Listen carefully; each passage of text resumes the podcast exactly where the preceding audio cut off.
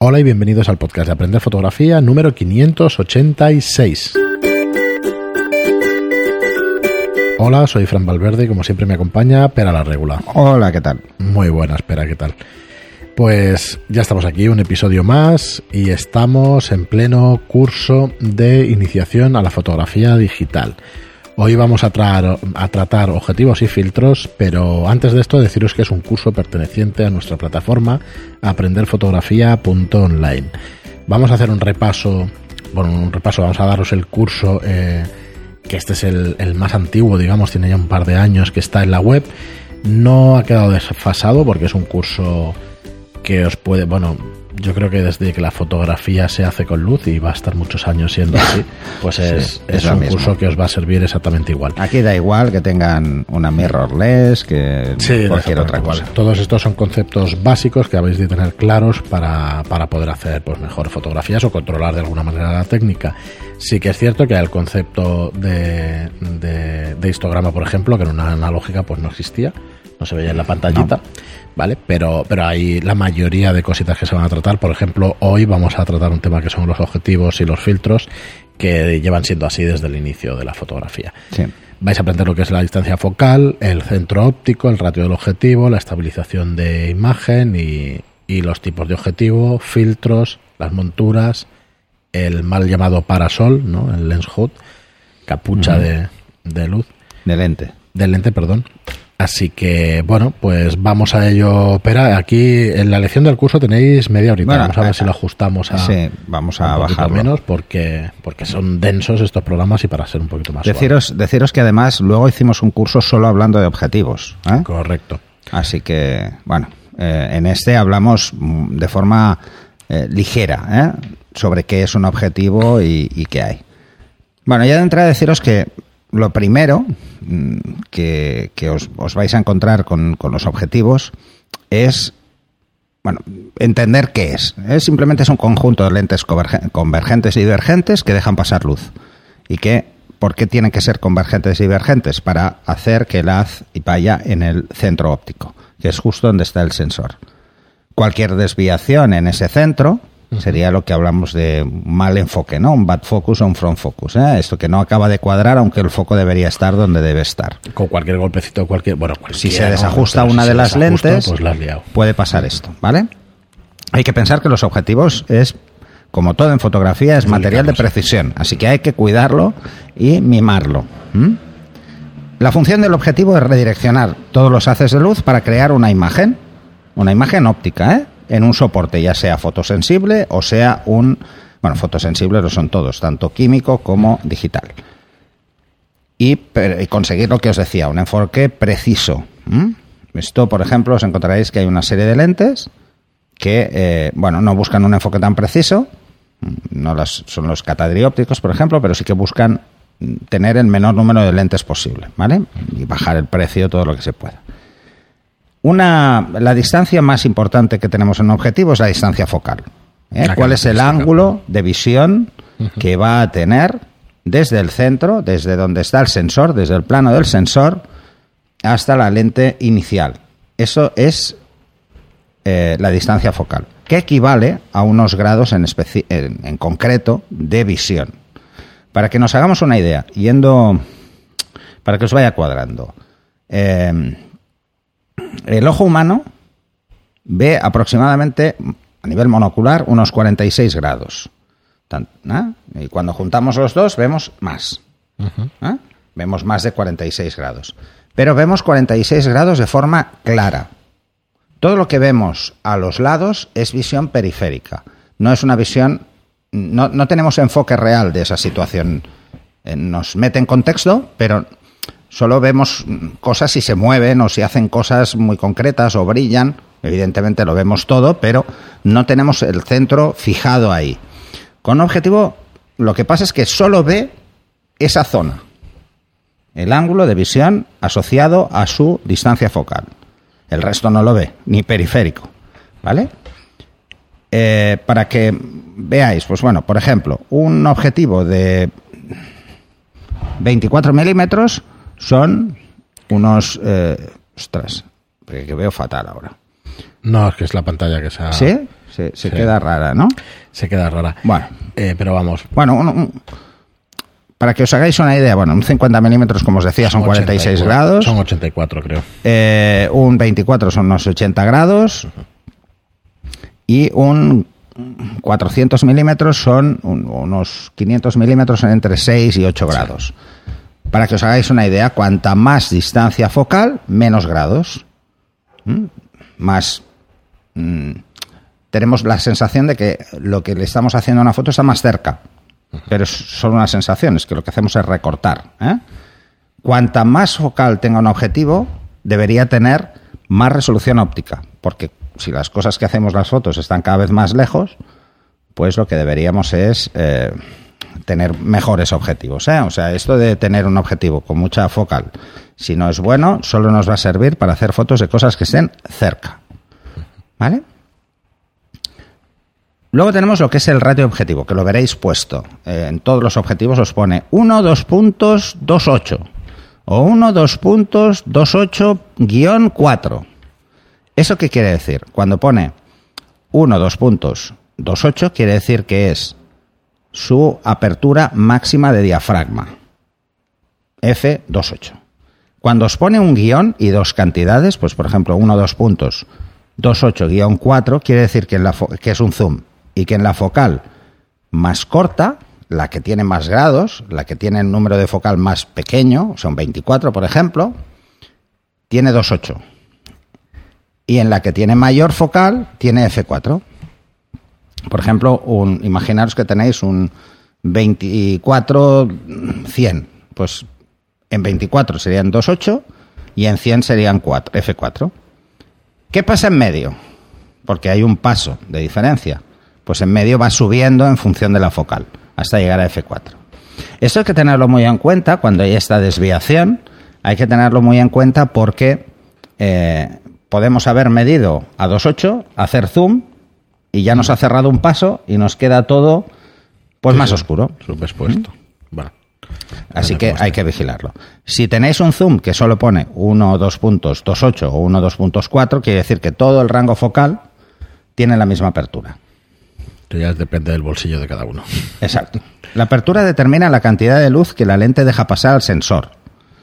Cuanto menor sea el valor de apertura máximo, más cantidad de luz entra por la misma unidad de tiempo. ¿eh?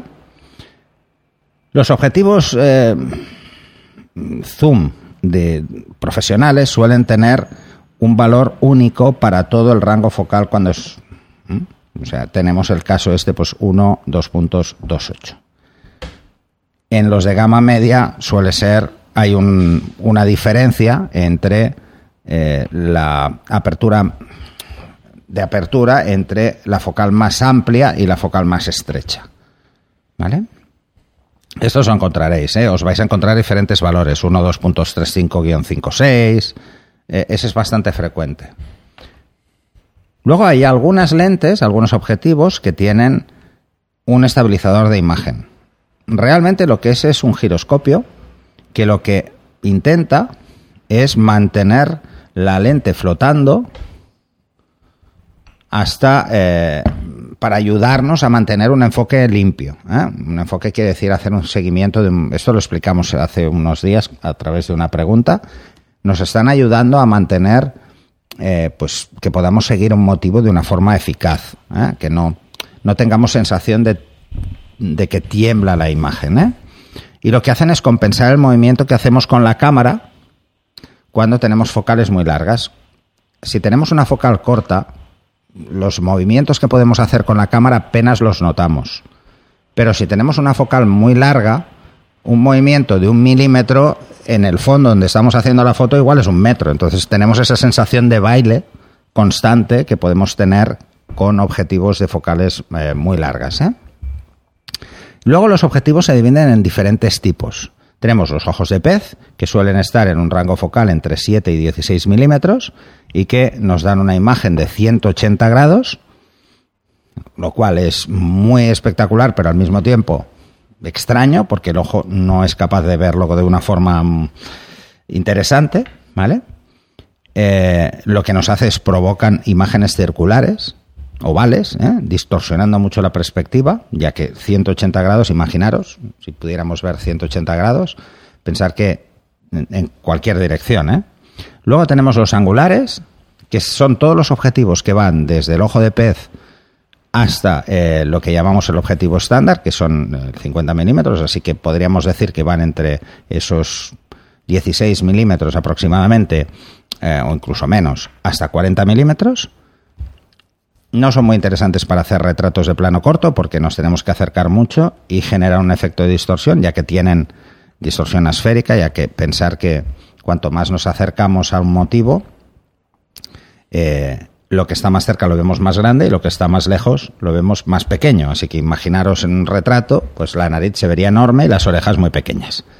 Daría esa sensación de globo también, ¿eh? por el ángulo de visión.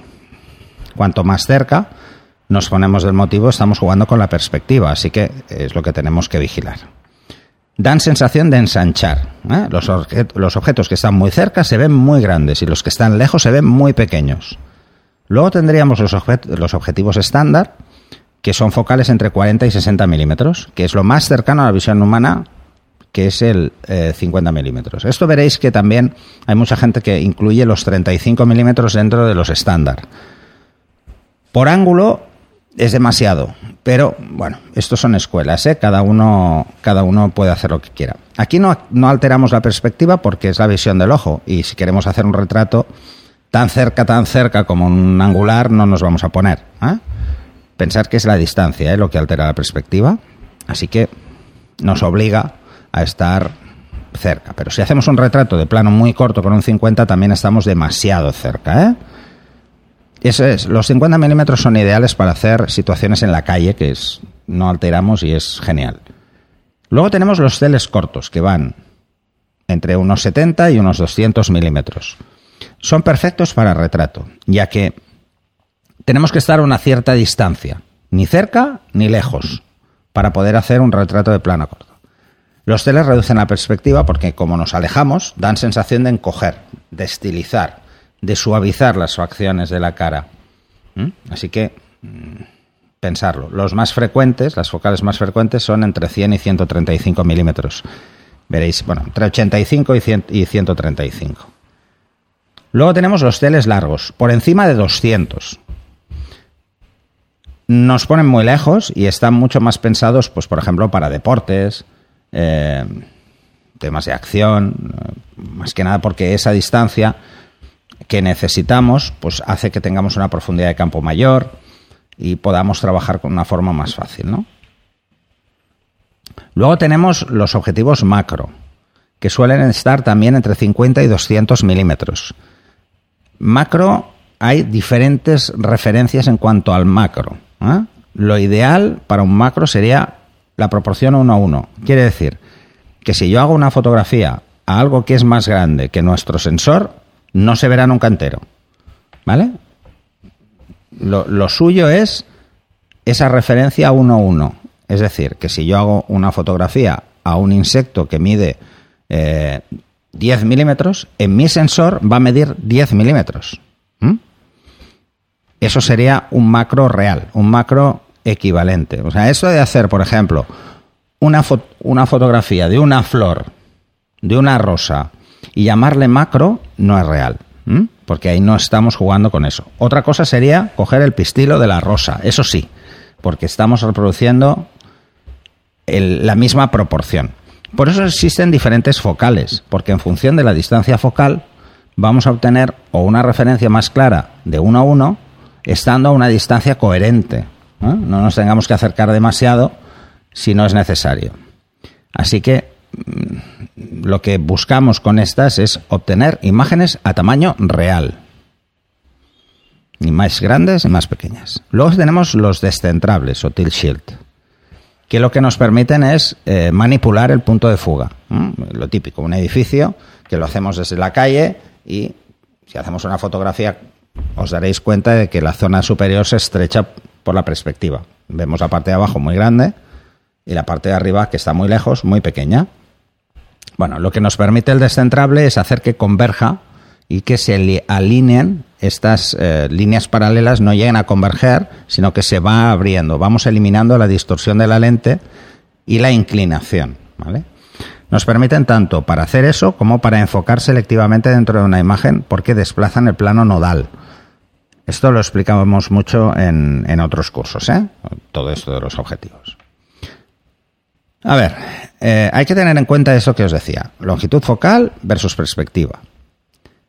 Bueno, me he dejado los superteles, que serían por encima de 300 milímetros, de 300 para arriba, pero bueno, mm, os podéis imaginar que de estos hay poquitos. ¿eh? Nosotros tenemos una visión tridimensional de los objetos, entonces nuestra cámara no puede hacerlo, mm, hace un plano bidimensional. Así que jugar con la perspectiva nos da más sensación de volumen. Por eso, jugar con algunos objetivos que alejan los motivos que están, lo vemos todavía más lejos, motivos que están lejanos, pues nos da esa sensación de profundidad. Hay que tener en cuenta que solo se verá modificada por la focal cuando el encuadre sea el mismo. Si yo hago un retrato encuadrando la misma zona de la cara con un 24, con un 50 y con un 100, estamos jugando muchísimo con la perspectiva. Pero si yo me, me acerco me alejo en función, también jugaremos con la perspectiva. ¿eh? Así que esta premisa hay que tenerla clara. Si, si modificamos la focal, alteramos la perspectiva por el mismo ángulo de visión. Y si hacemos el efecto contrario, ya jugamos directamente. En cuanto a las medidas estándar, esto de objetivos estándar que comentaba antes, eh, es como lo vemos con nuestros ojos, es como es lo más similar, no tenemos esa sensación de distorsión. Como os había dicho antes, suelen utilizarse mm, para retrato, por ejemplo, focales por encima de 70 milímetros. Entre 85 y, 30 y 135 son las más utilizadas. De hecho, hay dos objetivos que tienen todas las marcas, que son un 85 y un 135, precisamente porque son muy, muy utilizados. Y es para que no nos dé eh, esas malas pasadas el juego de perspectiva. Nos obliga a estar a una cierta distancia para hacer eh, un retrato.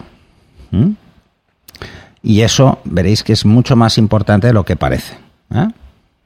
Bueno, en, el curso veréis ejemplos sobre cómo jugar con la perspectiva o cómo afecta la perspectiva a un retrato y así os podéis hacer una idea. Luego tenemos el tema de los filtros. hay que tener en cuenta para qué sirven. Sí, yo te diría que hicieras un repaso general. Hacemos un repaso general de todo. Pero que fuerais al curso directamente para ver todo, porque es que no. hay, un, hay un filtro que se llama Protector, que es el Protect, que normalmente todos los objetivos tienen montado de serie. Está puesto en el objetivo. El primer cristal que veis frontal al objetivo no es una lente, es un protector, porque la lente que hay detrás eh, es curva. Mm, cuando veáis que es recto, ya seguro que es un protector. En los únicos que no pueden llevar protector de entrada suelen ser los ultra gran angulares, porque la lente es tan curva que lo que no usan es un cristal recto, pero usan lo que se llama una lente de menisco. Quiere decir, es un cristal que hace la misma forma de la lente, pero solo es para proteger. Así que comprar un filtro para proteger la lente pues no tiene mucho sentido, porque restamos nitidez. Sobre todo vais a perder mucha nitidez cada vez que pongáis un filtro. O sea, a la hora de poner un filtro hay que tener muy claro para qué lo vamos a utilizar. Mm, eran muy útiles en químico, muy útiles en químico, porque la película captaba más información del rango visible, entonces le afectaban cosas. Por ejemplo, eh, no confundamos el Protect con el filtro ultravioleta, ¿eh? que no sirve para proteger. ¿eh?